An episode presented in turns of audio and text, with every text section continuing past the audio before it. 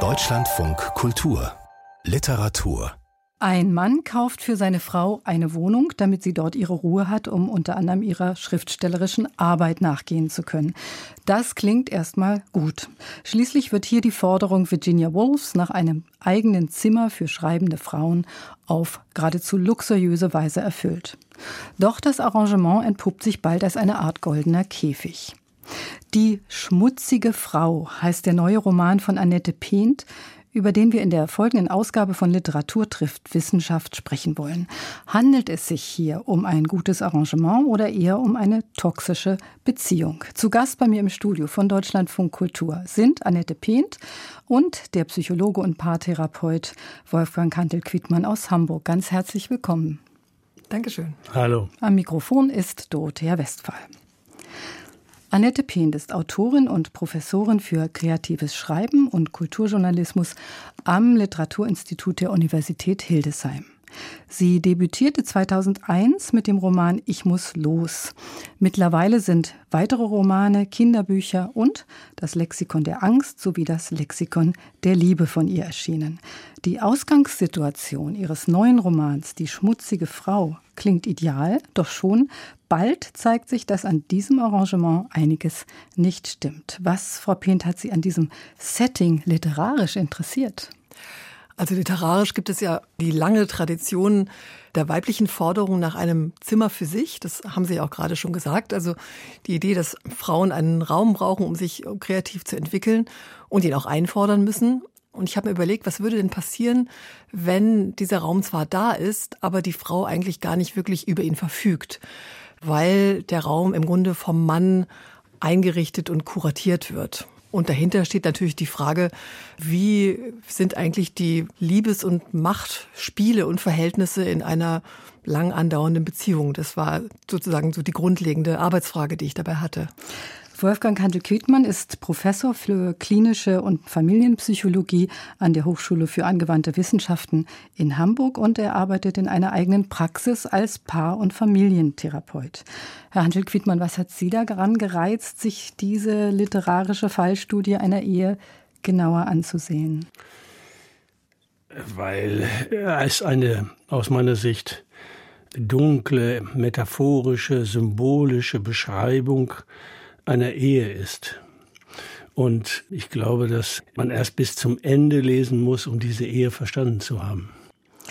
Sie sind Autor von verschiedenen Fachbüchern, in einigen davon, wie dem Buch Liebesaffären, die Othello-Falle oder Kafkas Kinder, haben Sie literarische Werke, eine ganze Menge literarische Werke zu Rate gezogen. Wie viel brauchbare Weisheit steckt für einen Psychologen in der Literatur?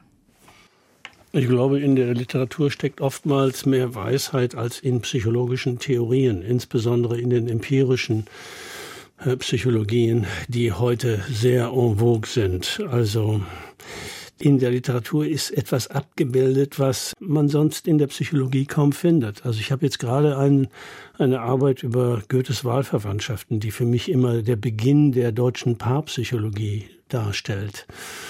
Und das ist ungeheuer interessant. Aber die deutsche Paarpsychologie hat das kaum wahrgenommen, mhm. dieses Buch, und hat es nicht wirklich reflektiert. Und insofern versuche ich sozusagen immer ein lebendiges Plädoyer zu halten für die Literatur und hoffe, dass die Psychologen das irgendwann mal zur Kenntnis nehmen, dass ihre scheinbaren Erkenntnisse eigentlich uralt sind. Ja, nur kurz zu den Wahlverwandtschaften von Goethe. Da geht es um eine vermeintlich ideale Ehe. Aber ja. es klappt dann so nicht wie gewünscht. Ja, aber die vermeintlich ideale Ehe ist in so einer Art Vakuum gefangen, auf einem sehr hohen Niveau. Also die haben keine materiellen Sorgen, sie leben gut situiert, haben beide schon ein paar Beziehungen hinter sich, sind eine alte Jugendliebe, haben dann beschlossen zusammenzuziehen und kümmern sich den ganzen Tag um die Gärten und die Hausmusik und äh, die Weinreben und so weiter und so weiter, bis sie feststellen, dass in diesem Vakuum eigentlich wenig Lebendigkeit ist und dass jede Beziehung im Grunde genommen angewiesen ist auf Außenbeziehungen, auf Freundschaften. Und sie laden dann zwei Freunde ein, einen Hauptmann und eine Nichte. Und ja, dann passiert das, was äh, it's bound to happen, hätte ich beinahe gesagt. Da kommt also, die Lebendigkeit in die ja, Beziehung. Ja, da kommt wirklich Lebendigkeit auf, aber es endet auch im Suizid dieser jungen Frau. Und ja, es sind unterschiedliche Paarkonstellationen. Also letztlich haben wir dann vier Personen und drei Paarkonstellationen und da ist die ganze Dramatik und die Tragik, die sich eigentlich in Paarbeziehungen auch im Kontakt mit Außenbeziehungen abspielen können, auf eine wirklich wunderbare und sehr feinfühlige Weise beschrieben. Kommen wir mal zur schmutzigen Frau zurück. Frau Pint, Herr Hantel-Quittmann hat schon gesagt, es ist für ihn eine dunkle, eine metaphorische Beziehungsgeschichte oder Beschreibung einer Ehe. War der Roman für Sie so eine Art literarische Fallgeschichte, also eine psychologische Fallgeschichte, die Sie fiktionalisiert haben? Nee, so würde ich das nicht sagen. Nee, also Fallgeschichte klingt ja so, als würde man wirklich anhand eines ganz konkreten Beispiels im Materials ins Erzählen kommen.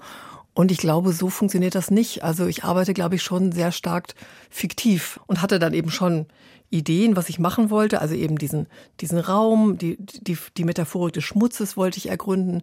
Und natürlich wollte ich auch eigene Lebensfragen ergründen. Aber das Ganze gibt dann so eine relativ komplizierte Mischung. Die hat mit Fallbeispielen dann, glaube ich, gar nicht mehr so viel zu tun, weil ja auch noch eine ganz wichtige Zutat hinzukommt, nämlich die Sprache und die Form. Und die hat auch eine Eigendynamik. Und deswegen habe ich dann schon sozusagen versucht, etwas etwas zu erzählen, was mir eine brennende Forschungsfrage ist, aber glaube ich nicht im naturwissenschaftlichen Sinn und, und auch nicht im, im allgemeinsprachlichen Sinn, glaube ich, nicht an einem konkreten Fallbeispiel entlang erzählt. Das, das sicher nicht. Mhm.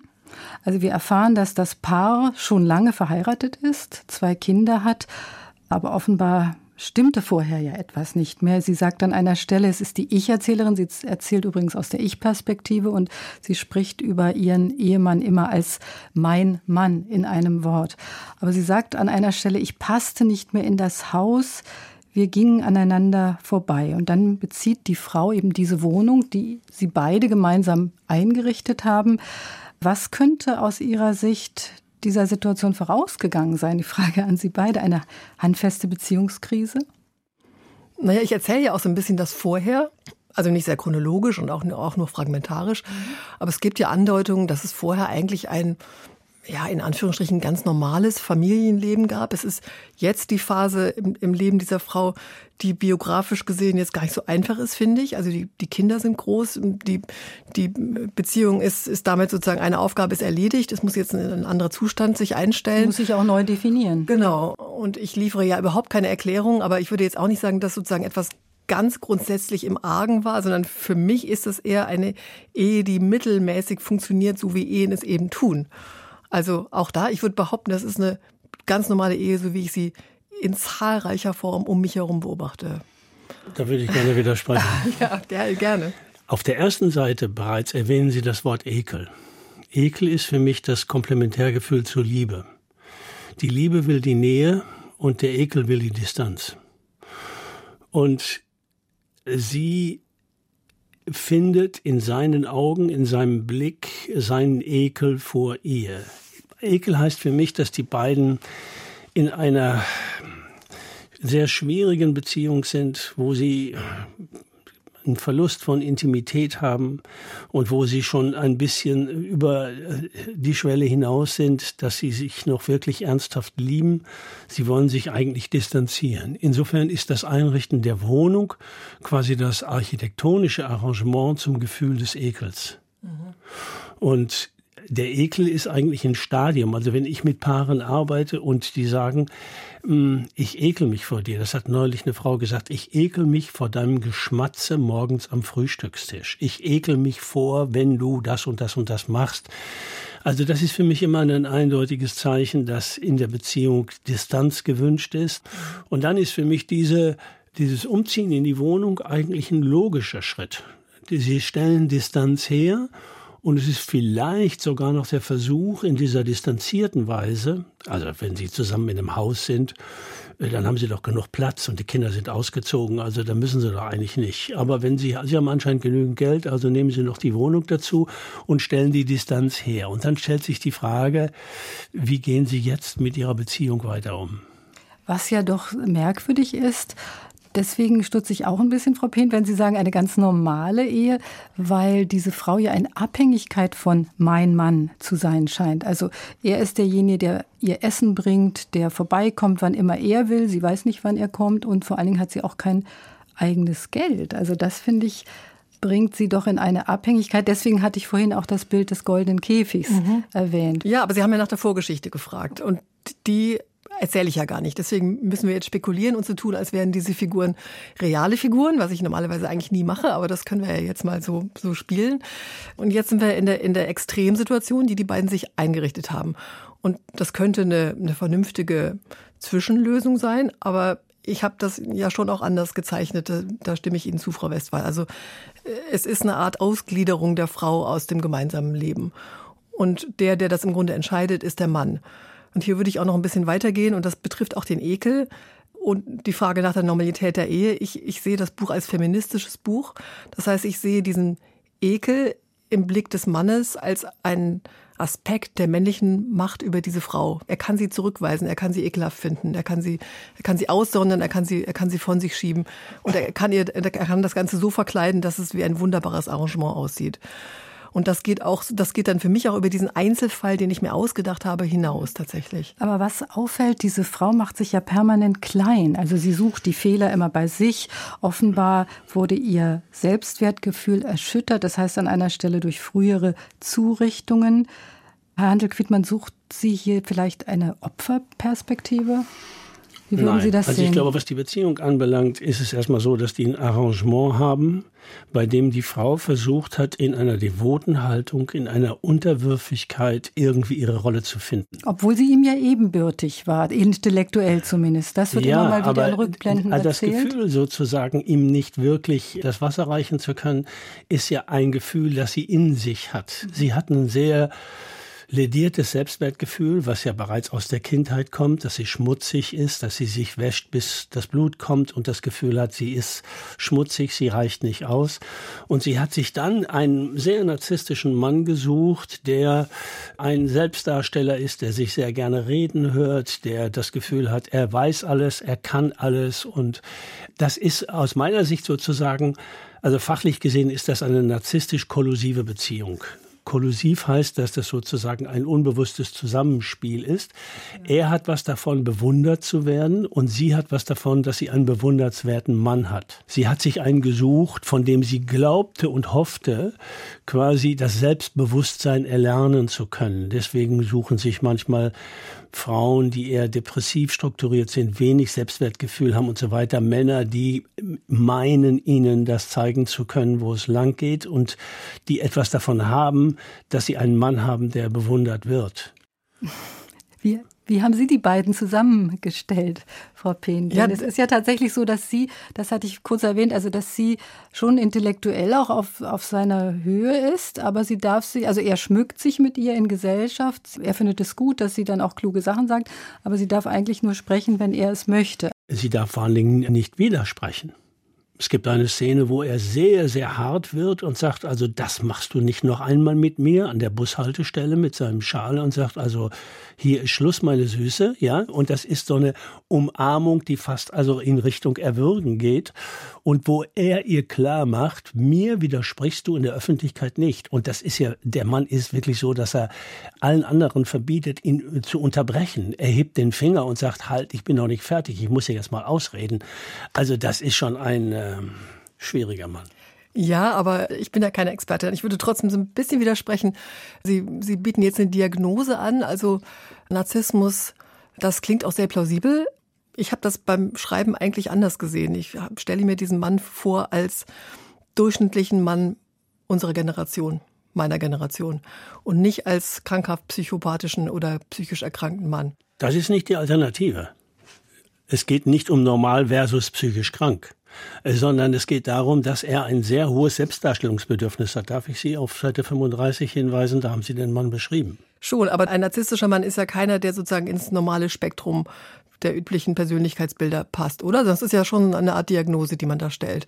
Nein, nein, also ich will jetzt auch keinen Exkurs über Narzissmus machen. Also Narzissmus ist erstmal vollkommen normal. Das heißt ja nichts anderes als Selbstliebe. Und Selbstliebe ist eine vollkommen normale Angelegenheit. Für diese Frau ist bereits in ihrer Kindheit durch die Mutter ihre Selbstliebe ziemlich ruiniert worden. Sie hat dieses Selbstwertgefühl nicht und das ist seit ihrer Kindheit da. Und der Mann ist einer, der zu allem was zu sagen hat, der belesen ist, politisch gebildet, musikalisch neugierig, menschlich feinfühlig, sportlich, kundig in Theologie, Ökologie, Geschichte und Finanzwesen. Er kann kochen, versteht was von Jetzt Tieren. Zitieren Sie aus dem Buch. Und so weiter und so weiter. Ja, der kann alles. Das ist kein normaler Mann, oder? Doch, finde ich schon. Also ja, wunderbar, da haben Sie eine tolle Meinung von den Männern. Ich weiß nicht, ich glaube, ich habe einen problembewussten Blick auf Männer einer bestimmten Altersgruppe und sehe schon, dass diese Verhaltensweisen, die ich natürlich hier extrem zuspitze, das kann ich ja in der Literatur machen, schon welche sind, die immer wieder zu beobachten sind, die Art und Weise, und ich will eigentlich ja gar nicht verallgemeinern, darum habe ich ja geschrieben und nicht darüber gesprochen, so wie ich es jetzt tue. Aber ich finde schon, dass, dass Männer in meiner Generation und älter sich sehr leicht damit tun, sich sehr viel Raum zu nehmen im Gespräch, ihr Expertentum auf verschiedenen Gebieten auch zur Schau zu stellen, Frauen auf ihren Platz zu verweisen und dabei durchaus emanzipiert genug zu sein, diese Frauen auch dann trotzdem immer wieder zu bitten, sich zu zeigen. Also diese ganze ambivalente Mischung, bei der die Frauen dann mitspielen, und das ist das, was mich auch interessiert, sehe ich schon und sehe ich auch nicht nur als krankhaft extreme Ausprägung, sondern als ein relativ übliches im geschlechtertypisches Verhalten. Ich finde es interessant, dass Sie das sagen, Frau Pint, dass Sie das auch typisch für unsere Zeit finden. Denn eigentlich ist es ja eine Paarbeziehung, wie Sie sie beschreiben, oder etwas, das würde ich mit den 50er, 60er Jahren verbinden. Darf ich noch auf einen Aspekt ja. hinweisen? Die Frau hat ja eine ausgeprägte Fehlerkultur, die sie wunderbar karikieren. Das heißt, sie hat immer das Gefühl, nur Fehler zu machen. Ja. Und dieses Gefühl, vielleicht sogar selber auch ein Fehler zu sein, also im Sinne von, ich bin schmutzig, ich bin eigentlich nicht richtig, das ist ja etwas, was zusammenspielt mit seiner Allwissenheit, mit seiner unglaublichen Kompetenz, mit seiner Omnipotenz. Er kann ja sozusagen fast alles, aber sie kann eigentlich nur Fehler machen. Und diese beiden Pole passen irgendwie wunderbar zusammen. Ja. Er kriegt die Bewunderung von einer Frau, er weist sie immer auf ihre Fehler hin. Sie war dafür anscheinend sehr empfänglich und hat das zu einer riesigen Fehlerkultur ausgebaut, sodass sie im Grunde genommen überhaupt nicht mehr wusste, was sie tun und machen kann. Sie war ein einziger Fehler und hat sich dann auch einvernehmlich zurückgezogen und hat gesagt, okay, unter den Bedingungen stimme ich dem zu, in eine eigene Wohnung zu gehen. Das war ja eigentlich dann auch ein Akt der Befreiung, ne? zu sagen, da muss ich raus aus dieser. Das war eine Notsituation. Ja, ja, aber Sie beschreiben das ja wunderbar. Aber ich würde glaube ich, trotzdem behaupten, dass das kein psychologisches Problem dieser einzelnen Frau ist. Und wenn Sie jetzt sagen, das begründet sich in Ihrer Biografie, das weiß man nicht genau. Das Buch lässt das offen. Also es gibt ja innerhalb der Geschichte, gibt es sozusagen Binnengeschichten, die die schmutzige Frau in ihrer Wohnung schreibt. Die handeln von verschiedenen Szenen von Schmutzigsein eines Mädchens, einer, einer Frau oder verschiedener Frauen. Man weiß aber nicht genau, ob das ihre Biografie ist oder ob das einfach nur Perspektiven auf andere schmutzige Frauen sind. Das, das bleibt auch offen. Aber natürlich, man, man, man könnte das so deuten, man, man muss es aber auch nicht. Sie haben die Deutungshoheit über Ihr Buch. Nee, das habe ich gar nicht. ich lese was anderes daraus. Ja, das, das sollen Sie auch, sollen Sie auch dürfen, ja. Herr Quittmann. Das finde ich auch bei Literatur das Großartige. Ich habe ja die Deutungshoheit auch nicht mehr. Also ich hab, hatte sie noch nie. Ich habe das Buch geschrieben und gebe es meinen LeserInnen an die Hand und die können damit weiterdenken, argumentieren, arbeiten, schreiben oder was auch immer tun. Ich weiß jetzt auch nicht mehr über das Buch als Sie. Also die Geschichten, die Sie gerade ansprechen, die die Frau dann schreibt, ist für mich eine reine kathartische Angelegenheit. Sie versucht sozusagen, ihr Leben in den Griff zu kriegen, indem sie darüber schreibt. In der allerletzten Geschichte, die sie schreibt, fallen Fiktion und Gegenwart zusammen. Das finde ich eine sehr spannende äh, sozusagen literarische Kurve, die Sie da gekriegt haben, dass man dann sozusagen den Bezug herstellt. Für mich hieß das, auch die Geschichten davor waren eine reale Bewältigungsstrategie für die Probleme, die sie in ihrem Leben hat. Ich glaube, das, das bleibt eine plausible offen. Deutung, aber es hm. bleibt vom Text her würde ich auch sagen, bleibt es offen, aber die Deutung ist auf jeden Fall auch möglich. Also was doch erstmal schon gut ist, dass die Frau wirklich schreibt. Also sie ist da, hat sich in diese Wohnung zurückgezogen. Das Arrangement, ob es ein, ein goldener Käfig ist oder was auch immer, sei mal dahingestellt, aber sie schreibt. Und es sind sieben Erzählungen und wie Sie sagen, Herr Hentel-Quittmann, am Schluss fallen diese Ich-Erzählerin und die Erzählerin zusammen. Denn die schmutzige Frau, über die die Ich-Erzählerin schreibt, die wird ja also in der dritten Person beschrieben. Mhm. Und am Schluss ist es auch diese Erzählung aus der Ich-Perspektive. Ja. Das finde ich ganz faszinierend gemacht und wollte Sie noch fragen, weil Sie die Form schon angesprochen hatten. Und zwar ist ja das Interessante, das Buch ist in letztlich in Versen geschrieben. Es gibt keine Satzzeichen oder so gut wie keine Satzzeichen. In den Binnenerzählungen aber schon. Mhm. Was, was drückt das aus? Also auf jeden Fall wollte ich zwei verschiedene Textebenen haben. Und es sollte ganz sichtbar sein, dass diese Gegenwartsebene der Frau in dem Apartment eine andere Textart ist als die Geschichten, die dann entstehen. Und diese Verse, also es sind ja nicht wirklich Verse, ich habe es auch Versroman genannt, so ein bisschen provokativ, aber eigentlich, es sind ja jetzt keine metrisch strukturierten Zeilen, sondern es sind einfach Zeilen, die immer mit einem Satzzeichen zu enden, dann enden mit einem Zeilenumbruch und dann setzt es neu an. Also es gibt verschiedene Antworten darauf. Erstmal habe ich ehrlich gesagt einfach damit experimentiert und fand es richtig toll, weil ich schon lange LyrikerInnen sehr beneide. Ich hätte, glaube ich, gerne auch Gedichte geschrieben, kann es aber nicht. Darum, dass um die Sätze herum, um die Sprache herum so viel Platz ist und man eigentlich nach jeder Zeile eine kurze Atempause hat und innehalten kann und dann neu ansetzt, auch mit dem Verstehensprozess. Das fand ich immer schon toll und dachte, ich probiere das jetzt mal und habe das dann einfach wirklich sehr, sehr gerne gemacht. Es ist schon inhaltlich auch passend, weil im Grunde ich so eine Art Versroman schreibe, so wie es gibt ja eine lange Tradition von Versromanen. Es gab diese mittelalterlichen Aventüre-Romane, wo immer die männlichen Helden eben ausziehen, um sich zu entwickeln, um Abenteuer zu bestehen und dann zurückzukehren und einen höheren Stand erreicht zu haben.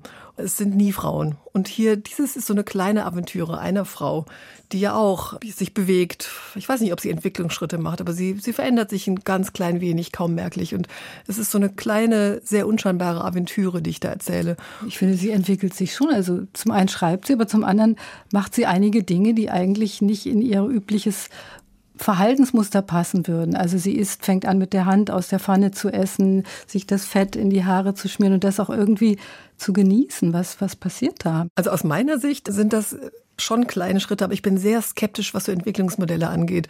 Also ich fände die Konstellation viel zu einfach zu sagen, jetzt hat sie diesen Raum, sie beginnt zu schreiben, sie schreibt sich frei und dann löst sie die Beziehung auf und ist emanzipiert. Also so solche so Modelle ähm, leuchten mir mhm. nicht ein. Es, ja, genau. Es gibt kleine Abweichungen. Es gibt ja auch eine Art von extremer Vereinsamung. Also sie ist ja da in so einer Art Isolationszustand mhm. auch. Es gibt eine Art von Verwahrlosung, die aber vielleicht auch mal ganz gut ist. Verwilderung. Und dann auch Fantasien, die sie sich vielleicht zum ersten Mal gestattet. Aber sie muss sich auch immer wieder abarbeiten an den Zumutungen meines Mannes, der, ähm, der auch immer wieder eindringt in dieses. Ja, er kommt ja, er kommt ohne auch, dass sie weiß wann. Genau. Und ja, und am Ende gibt es eine kleine Bewegung daraus. Man weiß aber auch nicht genau, wie weit die führt.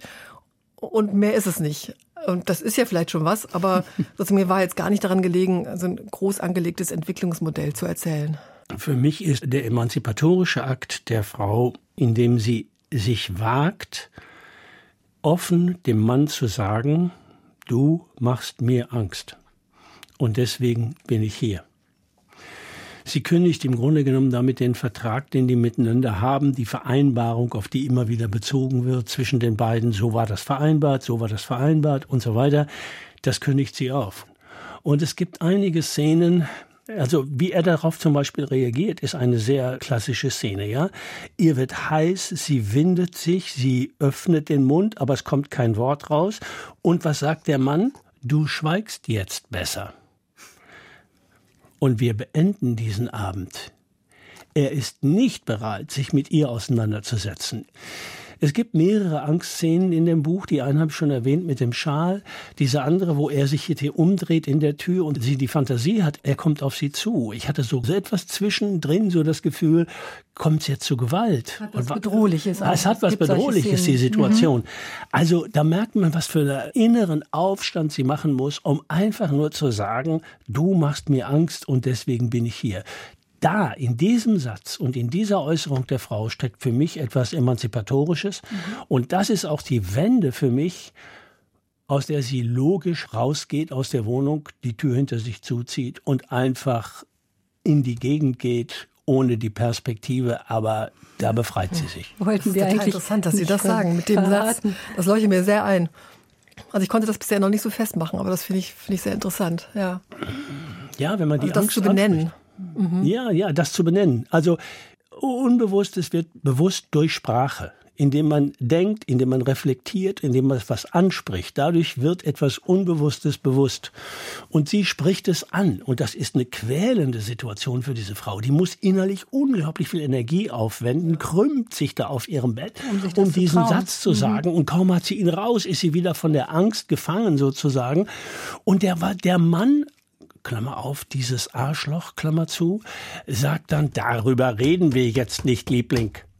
Und das finde ich schrecklich. Also Sie haben gesagt, es sei ein feministischer Roman, aber diese Frau, diese Ich-Erzählerin ist ja eine sehr verwirrende Erzählerin, also sie widerspricht sich auch. Sie sagt zum Beispiel über ihre Situation mit diesem Arrangement, mit der Wohnung, also musste ich zustimmen.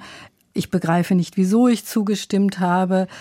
Das ist so widersprüchlich an verschiedenen mhm. Stellen. Dann wieder ist es für sie völlig in Ordnung. Ich habe mich noch mal gefragt, was hat sie an dieser Ich-Erzählerin gereizt, die ja ich würde eher sagen, für emanzipierte Frauen keine Identifikationsfigur ist. Also ich glaube nicht, dass das feministische Schreiben darin besteht, heilige und leuchtende Identifikationsfiguren zu schaffen, sondern von Lebensumständen zu schreiben, die weibliche Biografien ausmachen. Und diese Figur hat mich selber, obwohl ich sie mir selber ausgedacht habe, auch total genervt. Streckenweise, ehrlich gesagt. Also ich konnte sie auch streckenweise schwer ertragen oder wollt ihr sie schütteln oder wollt ihr die Tür aufreißen oder wollt ihr eine Szene schreiben, wo sie schon viel früher in der Lage ist zu sagen, das alles äh, lasse ich jetzt hinter mir, das, das geht so nicht, das bedrängt mich zu sehr, ich muss anders anfangen. Das ging aber nicht, weil ich es so kleinschrittig durcharbeiten musste, das war auch irgendwie nicht anders zu schreiben. Aber ich finde, es ist wirklich eine sehr ambivalente Figur, aber daran war mir auch gelegen, weil, das hat ja Handel Quintmann auch schon beschrieben, eben zu dem Mann die Frau als, als Spielpartnerin in diesem bedrängenden Spiel ja auch gehört. Also auch die Erzählung, auf die die beiden sich einigen, dass sie das gemeinsam entschieden haben, wie die Beziehung aussah bisher und so, das, da gibt's ja eine Einigung. Und dazu gehören ja die beiden SpielpartnerInnen. Also die Frau erzählt diese Geschichte auch mit. Das ist sozusagen, man könnte auch sagen, eine Lebenslüge, an der sie eisern festhält, sehr lange. Die wird erst nach und nach brüchig und, und rissig. Und ich wollte aber auch davon erzählen, wie, wie das ist, mit so einer wasserdichten Version leben zu müssen, wo es erstmal überhaupt kein, kein Durchkommen gibt, auch nicht zu sich selber und auch keine, und diese Risse vielleicht schon da sind, aber man, man darf sie sich nicht eingestehen. Davon, also von dieser Ambivalenz wollte ich auch erzählen. Wir sprechen über den neuen Roman von Annette Pehn, Die schmutzige Frau mit der Autorin und dem Psychologen und Paartherapeuten Wolfgang Hantel-Quittmann. Herr Hantel-Quittmann, geht es hier auch um Täuschung und Selbsttäuschung? Frau Pehn hat gerade das Wort Lebenslüge genannt. Ja, ich denke, das passt sehr gut. Also es ist eine Selbsttäuschung, wahrscheinlich sogar bei beiden. Er hat wahrscheinlich auch wirklich diese Grandiositätsgefühle. Er muss die immer wieder bestätigt haben. Er duldet keinen Widerspruch. Also ich glaube, um an den Mann ranzukommen, bedarf es heftiger Krisen, bevor der überhaupt anfängt nachzudenken, was in seinem Leben eigentlich los ist. Wollte ich Sie fragen, wenn dieses Paar zu Ihnen käme, äh, hätten die noch eine Chance? Wahrscheinlich würden sie gar nicht kommen, ich weiß es nicht, aber.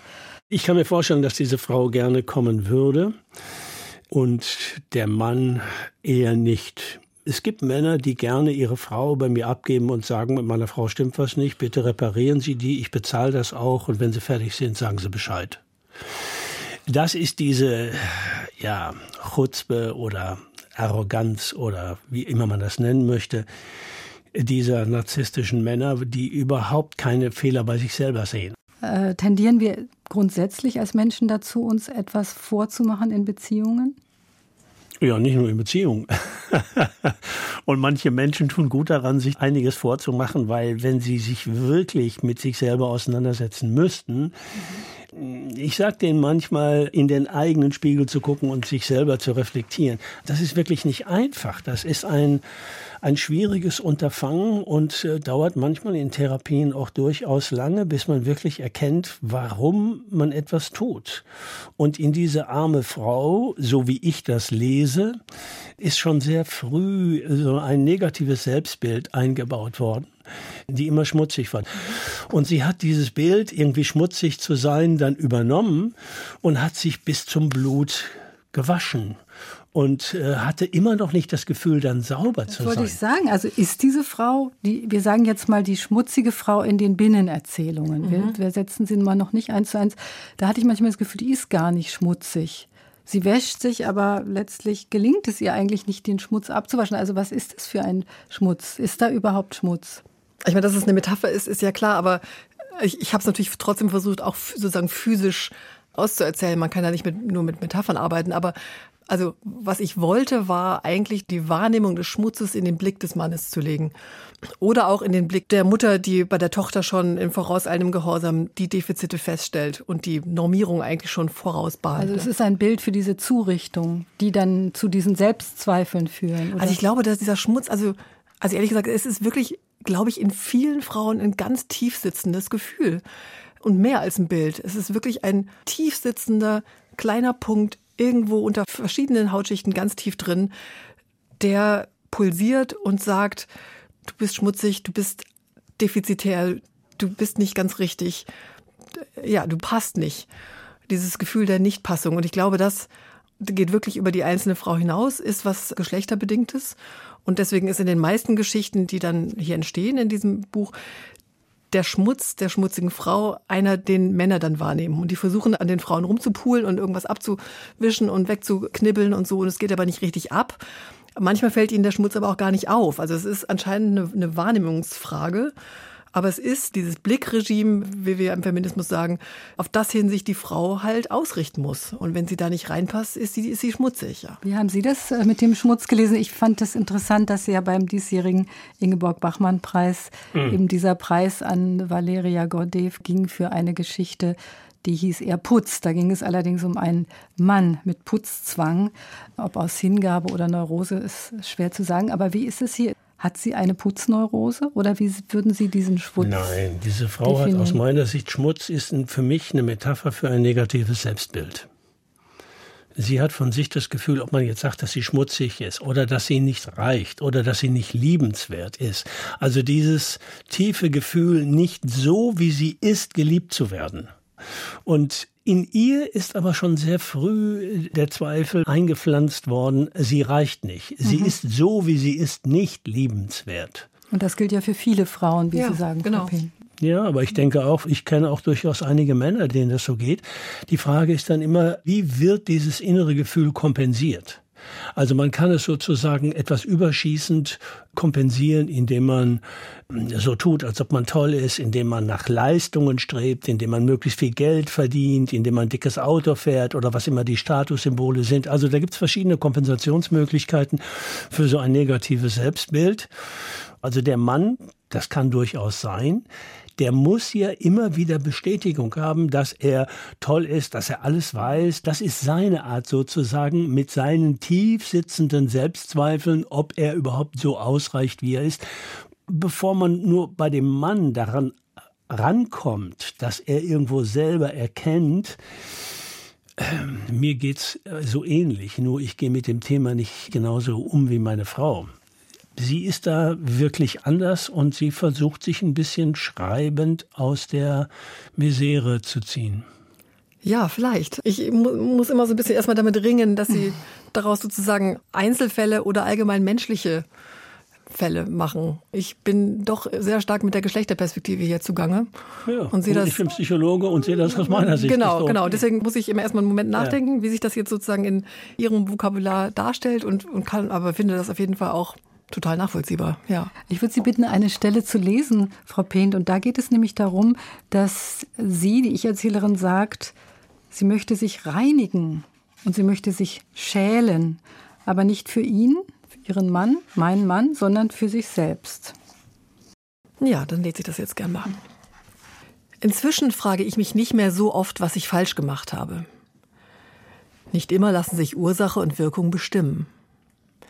Wenn ich den Blick meines Mannes auf mir spüre, in den Augenblicken, in denen er mich nicht beruhigt, tröstet oder unterhält, sehe ich diese feine Spur des Ekels in seinen Augen. Einen gut verborgenen Widerwillen, der mich sofort daran erinnert, dass diese Zimmer, fernab der anderen, die passende Bleibe für mich sind. Und dass ich die Zeit nutzen muss, um mich zu verändern, zu reinigen und zu schälen. Nicht um ihm zu gefallen, sondern um mich so durchsichtig zu polieren, dass nichts mehr im Verborgenen liegt.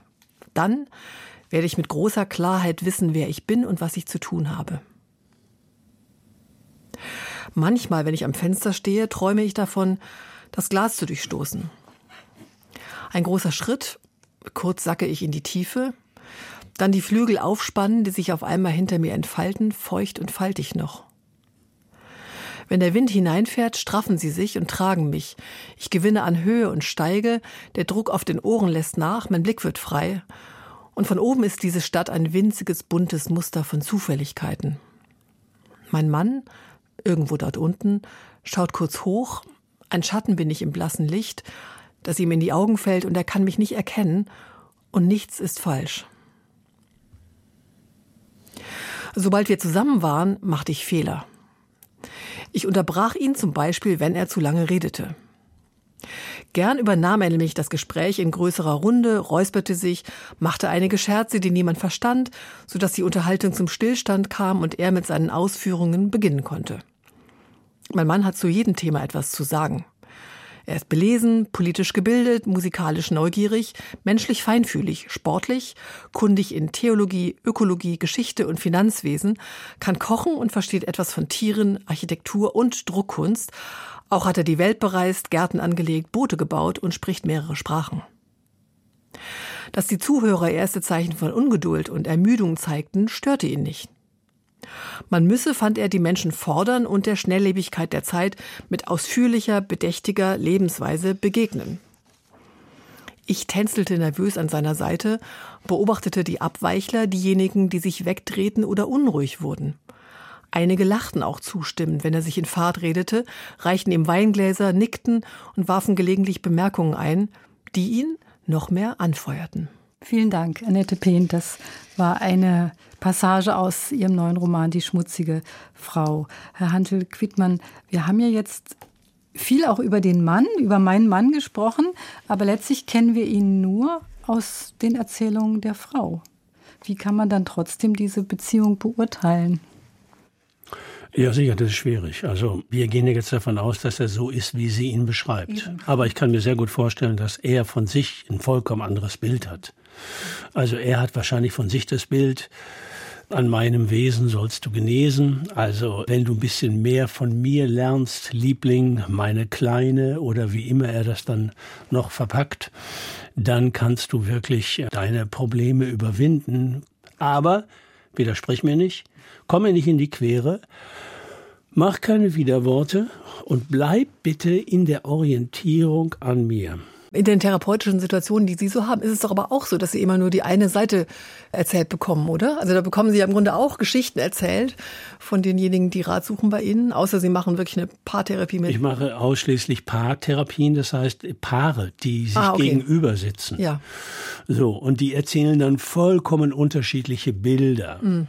So, und dann fangen sie an, sich in die Haare zu kriegen, das stimmt nicht, das stimmt nicht, das stimmt nicht. Und ich versuche dir erstmal zu sagen, okay, das interessiert mich jetzt jede Sicht mal einzeln. Und manchmal haben diese beiden Sichtweisen überhaupt keine Schnittmengen. Und man hatte irgendwie das Gefühl, die reden beide von ganz unterschiedlichen Beziehungen. Das hat aber was mit ihrer unterschiedlichen Wahrnehmung zu tun. Und Wahrnehmung ist ja im Grunde genommen nichts anderes als eine Verarbeitung von bisherigen Beziehungsinformationen, wo sich auch ganz subjektive Faktoren dann in diese Geschichte einmischen.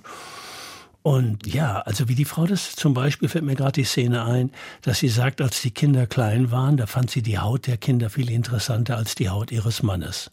Und mein Mann, der hatte nichts dagegen. Das glaube ich nicht. Alle Männer haben was dagegen, wenn die Frauen, wenn sie Kinder kriegen, sich auf das Kind zurückziehen und nicht mehr an der Haut der Männer interessiert sind. Da haben alle mit ein Problem. Und ich könnte mir vorstellen, dass wenn sie das so sagt, aus seiner Sicht erheblicher Widerspruch kommt. Und das sind so, sozusagen Konfliktstellen, an denen man dann gucken muss, wie ist es dann abgelaufen und wie war es für ihn und wie war es für sie und das beides als subjektive Wahrheiten zunächst mal stehen zu lassen und noch nicht irgendwie daraus irgendeine Geschichte zu machen und ja. Das ist ja immer so. Sie erzählen das auch in Ihren Büchern. Ich habe mich die Othello-Falle habe ich gelesen, oder Kafkas Kinder. Und da ist immer auch ein wichtiger Aspekt, dass eben in einer Paarbeziehung zwei subjektive Wahrheiten zusammenkommen und dass das aber auch das Problem ist. Also in der Regel ist es doch so, dass man sich auf ein gemeinsames Narrativ einigt. Die beiden haben sich hier auch auf ein Narrativ geeinigt. Die haben auch gesagt, also wir einigen uns jetzt darauf, dass du in eine Wohnung ziehst, weil du brauchst einen Rückzug, um zu schreiben und das ist dir nun mal wichtig und so weiter das ist ja alles eine grandiose Beschönigung der Situation, wie sich dann hinterher herausstellt. Also jedes Paar hat sozusagen eigene Geschichte, einigt sich auf etwas und nur dann in Krisenzeiten zum Beispiel, dann wird die eigene Geschichte brüchig. Dann merkt einer oder eine von beiden, da stimmt irgendwas nicht mehr. Und entweder wir müssen uns jetzt neu definieren oder wir müssen in, miteinander in Konflikt gehen. Und das ist immer wieder ein ganz, ganz schwieriger Prozess. Wir nennen sowas Paarsynchronisation. Also, dass man sich sozusagen synchron versucht mhm. zu entwickeln. Aber die individuellen Entwicklungen sind sehr, sehr unterschiedlich. Aber es ist nicht verblüffend, dass wir trotzdem so stur daran festhalten, dass dieses Modell ein Männlein und ein Weiblein versuchen über eine Lebensspanne hinweg sich immer wieder zu synchronisieren, dass, dass wir daran festhalten, dass das das Modell ist, mit dem wir glücklich werden könnten?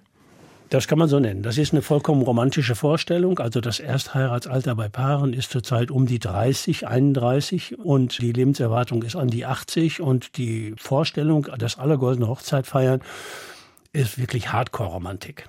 Ja, das ist nicht mehr zu übertreffen. Auf der anderen Seite gibt es sowas wie Never Change a Winning Team, also dass man miteinander viele Krisen durchsteht. Und das macht reifer. Aus psychologischer Sicht sind sozusagen Krisen nicht irgendwelche Störfaktoren, sondern Reifungsprozesse. Ich habe, wenn ich eine Krise durchstanden habe, andere und neue Bewältigungsstrategien, habe etwas dazugelernt, habe einen größeren Erfahrungsschatz. Und wenn man das miteinander einbringt, dann kann man sozusagen aus diesen Erfahrungen heraus auch nächste Krisen wieder überwinden. Letztlich ist das immer eine Entscheidung des einzelnen Paares und der einzelnen Menschen, wie lange sie miteinander was machen wollen. Ich kann mir nur vorstellen, dass diese beiden hier große Schwierigkeiten hätten, goldene Hochzeit zu feiern. Ja, und ich frage mich generell, warum wir so versessen darauf sind, goldene Hochzeit zu feiern mit einem und demselben Menschen und ob es nicht ganz andere, vielfältigere Modelle gibt. Dieses Beziehungsmodell, das wird ja heute immer mehr, immer mehr aufgeweicht. Also die Soziologen sprechen heute von serieller Monogamie. Das heißt, man hat monogame Beziehungen in Serie und erst eine Beziehung sozusagen, um sich sexuell auszuprobieren. Und dann hat man eine Beziehung, um mal zu üben, wie eine intensivere Beziehung geht, indem man zusammenzieht und so weiter. Dann gibt es nochmal die Frage, ob der jeweilige Partner oder die Partnerin wirklich Güteklasse A hat. Und das bedeutet, Vater oder Mutter unseres Kindes zu werden und so weiter und so weiter. Und das sind alles sozusagen immer wieder Prüfungsgeschichten und immer wieder neue Entwicklungsschübe und die Vorstellung, dass man all diese Entwicklungen mit einer Person äh, durchführt, ist sicherlich überromantisch und äh, es tut mir leid, äh, jetzt im Moment, wenn meine Frau das hören würde, wir sind im nächsten Jahr 50 Jahre zusammen. Also wir haben wirklich einiges miteinander durchgestanden, aber wir hatten noch nie irgendwie das Gefühl, dass wir irgendwie die Beziehung in Frage stellen sollten. Ich möchte noch mal zur Literatur zurück. Sie haben ja, Herr Handel-Quittmann, sich viel mit Literatur befasst für Ihre Arbeit und für Ihre Bücher, mit Kafka, mit Shakespeare, mit Goethes Wahlverwandtschaft, mit Madame Bovary, mit Mein Name sei Gantenbein zum Beispiel von Max Frisch. Da fand ich besonders interessant, dass es da ja auch um ein Täuschungsarrangement geht.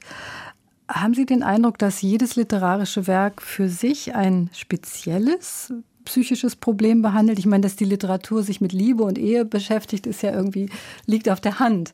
Also wir haben gerade über diese Romantik gesprochen. Also die klassische Figur für die Romantik einer Frau ist Madame Bovary. Also es gibt nicht wenige, die im Nachhinein sagen würden, sie ist ein dummes Huhn. Also sie hatte die Vorstellung sozusagen, dass sich bei ihrer Heirat der Himmel öffnet, dass die Geigen ertönen und dass also irgendwelche überirdischen Dinge passieren.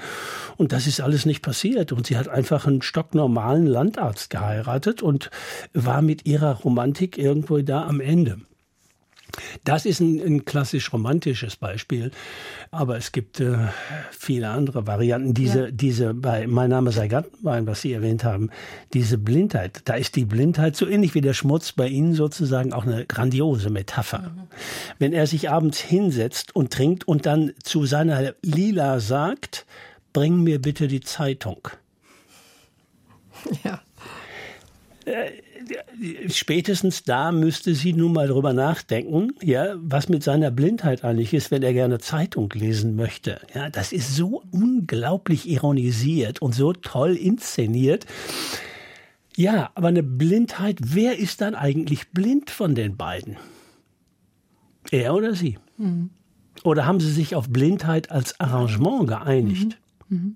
Ja, und das ist ja, was Literatur besonders gut kann. Solche Bilder zur Verfügung stellen, mit denen man genau solche Fragen eigentlich eben nicht beantworten kann, sondern die dann einfach im Raum stehen und schillern und, und mehrdeutig sind. Ich finde, das ist auch im Grunde eine Art Erkenntniswert von Literatur, einem solche Bilder an die Hand zu geben, ne, mit denen man dann nicht unbedingt eine Antwort findet oder eine Diagnose findet, aber eine Form findet für, für Zustände. Sie haben sich ja viel natürlich auch mit Beziehungen befasst, mit zum Beispiel im Haus der Schildkröten in diesem Roman über zwei Menschen, die ein Paar werden, die ihre alten Eltern besuchen und selbst aber sehr einsam sind oder in Chronik der Nähe über einen Generationenkonflikt zwischen drei Generationen, Mutter und Großmutter und Tochter.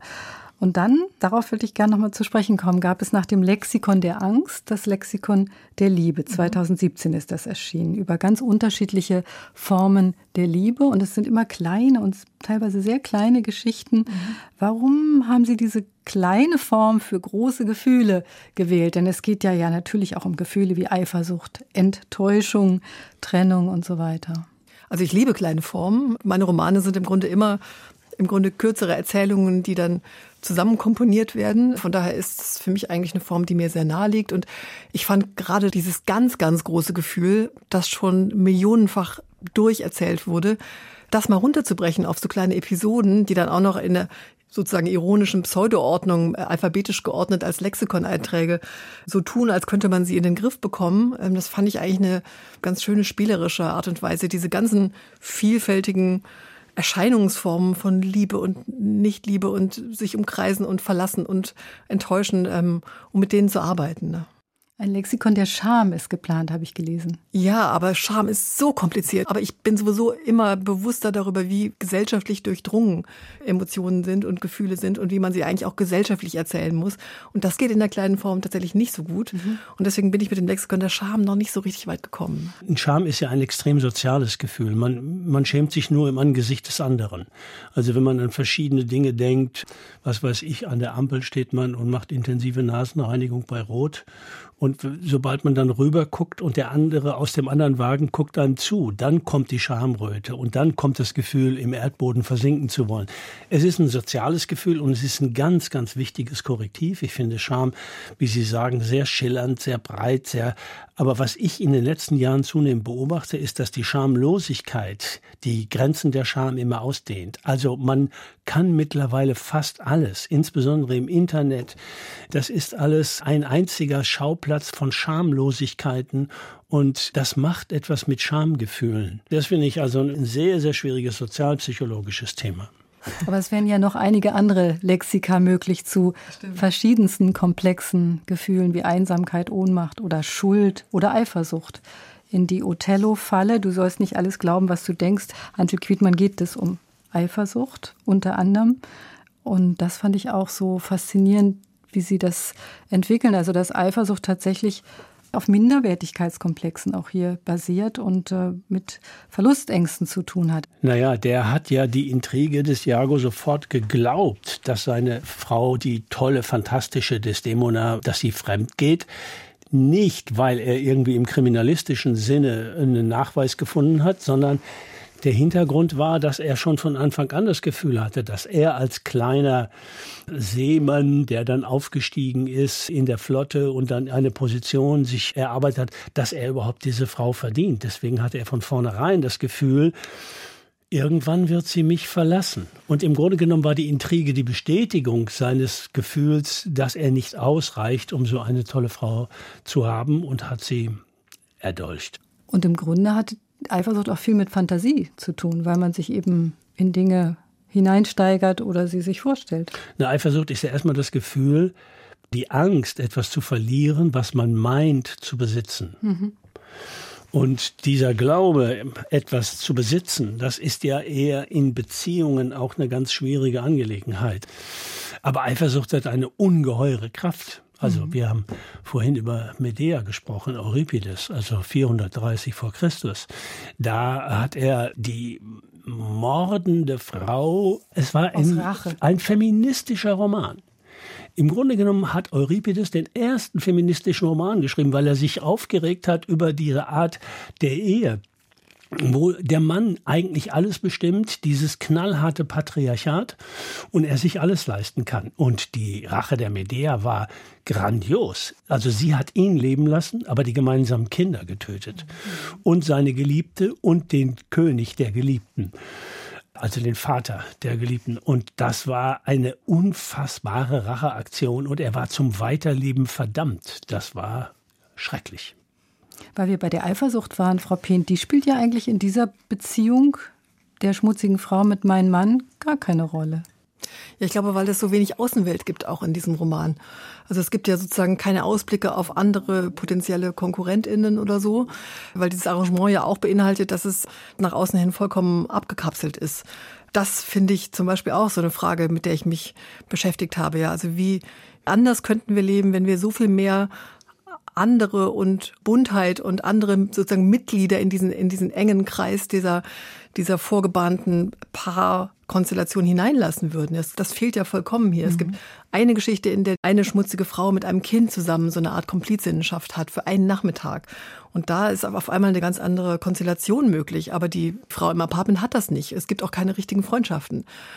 Und auch das ist was, was ich tatsächlich sehr oft beobachte bei etwas älteren Paaren, wo wir alle wissen, wie wichtig es ist, sozial miteinander zu sein und Freundeskreise zu haben. Aber die intimen Fragen, das, was wir für intim halten, die Privatsphäre wird trotzdem nach außen hin abgeblockt. Und da kann dann Gewalt passieren, da können Übergriffe passieren, da kann dieses Machtmissverhältnis entstehen, da kann auch Angst entstehen. Und das kann bei Menschen entstehen, die sich nach außen hin komplett durchtherapiert und selbstbewusst geben. Und das finde ich, sind Abgründe, über die sehr wenig gesprochen wird. Mhm. Übrigens auch bei Jüngeren höre ich jetzt, wenn ich mit dem Buch unterwegs bin und ins Gespräch komme mit, mit jüngeren Frauen. Ja, das hat sich nicht alles erledigt mit unseren Debatten, die wir heute führen. Ja, Intimität ist ja in Paaren nicht so sehr sexuell oder erotisch zu verstehen, sondern Intimität entsteht, indem man über seine tiefsten Gefühle redet, über die eigene Wut, über die Ängste, über die Sehnsüchte, über die Wunschvorstellungen und über die Hassideen. Darüber zu sprechen, da so entsteht Intimität als gemeinsamer Fundus sozusagen, den man dann da aufbaut. Aber das Missverständnis ist immer, dass es auf einer äußerlich sexuellen Ebene verstanden wird und man dann feststellt, das funktioniert überhaupt nicht. Hilft uns da die Literatur? In der Literatur können Sie etwas ausdrücken. Dann muss man das Buch natürlich lesen, aber etwas ausdrücken, das vielleicht schwerfällt in einer Beziehung. Ja, das schon. Ich weiß nicht, ob das dann hilft oder was heißt helfen. Ja, aber ich glaube schon, dass Literatur eben erzählen kann. Aber sie kann ja auch nur das erzählen, was die Menschen, die sie schreiben, wahrhaben wollen und sehen können. Sie ist eigentlich nicht klüger als ihre VerfasserInnen. Deswegen, aber sie erlaubt uns, in die Köpfe anderer hineinzuschauen, die für das, was sie umtreibt, eine Sprache finden. Und das ist ja sehr, sehr viel. Das, das, die Möglichkeit haben wir sonst nicht. Und vielleicht finden wir in diesen Köpfen dann auch Ängste und Ideen und Träume und Geschichten, die wir selber kennen und die wir aber noch nicht wahrhaben wollten oder für die wir selber keine Sprache finden. Ich glaube, das kann Literatur vielleicht anbieten. Empfehlen Sie Literatur für Ihren Klienten? Ja, sicher immer wieder mal, wobei ich ehrlich gesagt also therapeutisch nicht daran glaube. Also es gibt über, bei der Literatur die Möglichkeit, über die Identifikation mit den Protagonisten etwas zu denken, zu fühlen, auszudrücken, vielleicht auch so eine Art Probe handeln oder was auch immer zu machen. Mhm und damit auf Ideen zu kommen. Aber der Transfer in die eigene Beziehung, der Transfer zum eigenen Leben, davor ist immer noch die Sperre der eigenen Abwehrkräfte. Das heißt, wir haben unsere Stabilität nur dadurch, dass wir sozusagen, ja, eine funktionierende Abwehr haben, dass wir, dass wir verleugnen, dass wir verdrängen, dass wir harmonisieren, dass wir bagatellisieren, dass wir alles Mögliche machen.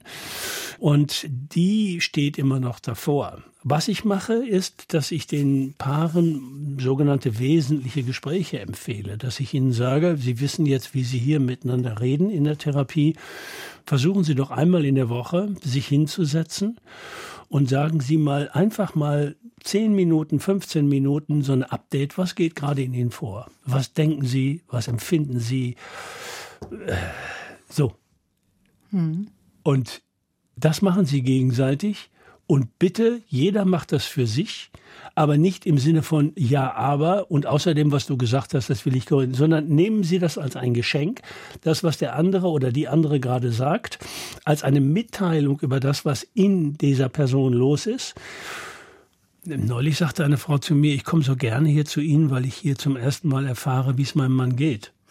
Zu Hause redet der nicht. Ja, also das können Sie dann durch solche wesentlichen Gespräche zu Hause erfahren, dass Sie sich einfach mal Zeit nehmen und dann stellen Sie fest, ja, ähm, Sie kriegen plötzlich eine Idee davon, was die andere Person gerade denkt. Und das ist wirklich, das sind Momente von Intimität. Wobei mir ein anderes junges Paar, denen ich das empfohlen hatte, die kamen dann etwas verschmitzt, lächelnd nach einer Woche wieder und sagten, ja, wir haben unser Zwiegespräch nicht gemacht, wir hatten lieber Sex. ich sage, das ist okay, ja.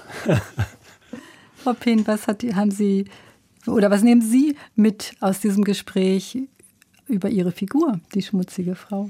Ja, ich glaube schon nochmal einen anderen Blick. Also ich glaube, Sie können diese Figur, oder was heißt können, Sie, Sie, Sie ordnen diese Figur anders ein. Sie haben, Sie, Sie beschreiben Ihren Zustand anders und leiten ihn auch anders her. Ich glaube, ich würde trotzdem für mich als Leserin meines eigenen Textes bei meiner, glaube ich, ein bisschen stärker gesellschaftspolitischen Deutung auch bleiben wollen. Ich glaube aber gar nicht, dass sich das so sehr widersprechen muss. Am meisten hat mich berührt Ihre Überlegung dazu, wo die Geschichte eigentlich sich umdreht und aufbricht und wo eine Veränderung eintritt. Bei diesem Eingestehen der Angst. Das, das habe ich wirklich vorher, glaube ich, nicht begriffen gehabt und das habe ich jetzt verstanden. Haben Sie aber gut geschrieben. Ähm, ja, danke. und es zeigen sich ja auch Flügel. Das hatten Sie in der Passage, die Sie gelesen haben, das beschrieben, wie die Flügel wachsen. Und ich fand es so schön, auf Ihrer Homepage steht der Satz, Flügel sind nicht vorgesehen, aber wenn sie sich doch zeigen, mit Fragezeichen.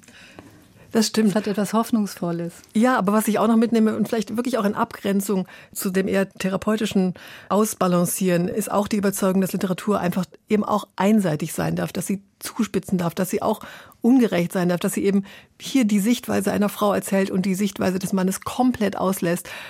Das darf Literatur auch machen. Und ich bin sozusagen froh, dass wir diese Möglichkeit auch haben, dem nachzugehen in einer Erzählung. Es können dann andere dagegen geschrieben werden. So kann sich das fortspinnen vielleicht. Die Schriftstellerin Annette Pehnt und der Psychologe und Paartherapeut Wolfgang Kantel-Quittmann waren zu Gast und wir haben über den neuen Roman von Annette Pehnt, Die schmutzige Frau im Besonderen und die Schwierigkeiten in Liebe, Ehe und Beziehungen im Allgemeinen gesprochen und darüber, wie diese in verschiedenen Werken der Literatur eben auch verhandelt werden. Dass sie damit eine Fundgrube für ihn als Psychologen waren, hat Wolfgang Kantel-Quittmann unter anderem in seinen Büchern Kafkas Kinder und die Othello-Falle untersucht, die beide im Klett Kotta Verlag erschienen sind. Und das Buch Die schmutzige Frau ist bei Pieper erschienen. Vielen Dank, dass Sie beide hier bei mir im Studio waren und dafür eigens aus Hildesheim, Frau Pehnt, und aus Hamburg, Herr Hantel Quittmann, angereist sind. Am Mikrofon verabschiedet sich Dorothea Westphal.